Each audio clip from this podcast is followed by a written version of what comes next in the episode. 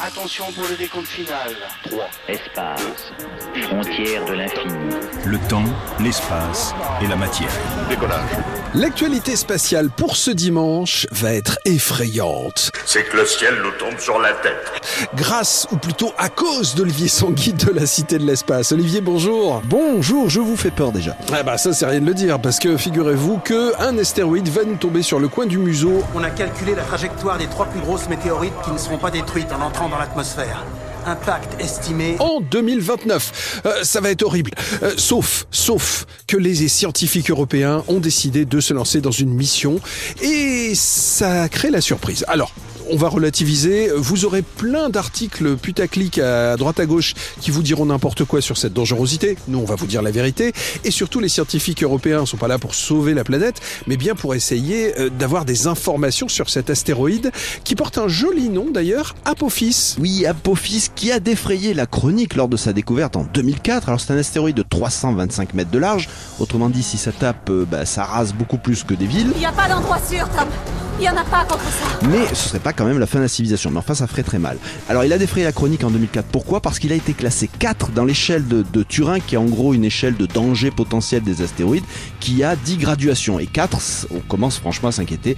Bon, comme d'habitude avec les astéroïdes, quand on affine l'orbite, on se rend compte qu'il tape pas la Terre et il, tape, il va passer à côté. C'était le cas pour Apophis. Néanmoins, ça reste un objet extrêmement intéressant parce que 13 avril 2029, euh, Apophis passe à seulement 31 600 km de la Terre.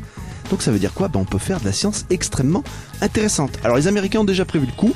Vous vous rappelez sans doute d'Osiris Rex, cette sonde qui avait ramené euh, des morceaux euh, de l'astéroïde Bennu. Ben maintenant, elle s'appelle Osiris Apex, Apophis Explorer. Et donc la sonde va aller voir Apophis, mais quelques jours après son passage. Et c'est là que les scientifiques européens, notamment Monsieur Patrick Michel de l'Observatoire de la Côte d'Azur, dit ben, il faut envoyer très vite une mission pour arriver avant le passage et observer ce qui se passe sur l'astéroïde lors du passage parce que les marées gravitationnelles entre la Terre et l'astéroïde vont permettre de comprendre la structure de l'astéroïde et c'est toujours bon pour d'abord bah, comprendre ce que sont les astéroïdes qui sont des témoins du passé et aussi bah, pour mieux comprendre les astéroïdes pour s'en protéger à l'avenir. Walter, collectez les données du VRM4 et repositionner les satellites météorologiques sur leur orbite. Oui, alors attention parce que on est quand même déjà en 2024, euh, c'est prévu pour 2028, c'est pas un peu serré? Ah, vous soulevez un point très intéressant parce qu'en effet le lancement pour arriver à temps euh, en 2029, c'est avril 2028. Alors c'est très serré mais L'approche est, euh, je dirais, très pragmatique. On va utiliser la plateforme ERA, H-E-R-A. Alors il faut savoir que Monsieur Patrick Michel responsable scientifique de cette mission. ERA, c'est une mission d'agence spatiale européenne qui doit décoller cette année, qui va aller vers un astéroïde. Vous savez, l'astéroïde euh, Didybos, là, qui avait été percuté. C'est pas, c'est la petite lune, hein, qui a été percuté par la mission DART de la NASA et on va regarder ce qui s'est passé. Donc il dit, ben on reprend la même plateforme, puisqu'après tout on va vers un astéroïde.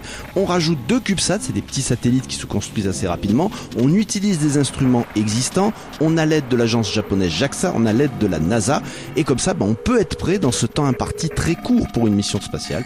On part en avril 2028 et on fait des observations jamais vues sur un astéroïde. Sur ce, nous vous souhaitons à toutes et à tous une très très bonne fin de week-end. Rendez-vous samedi et dimanche prochain. À bientôt, Olivier. À bientôt.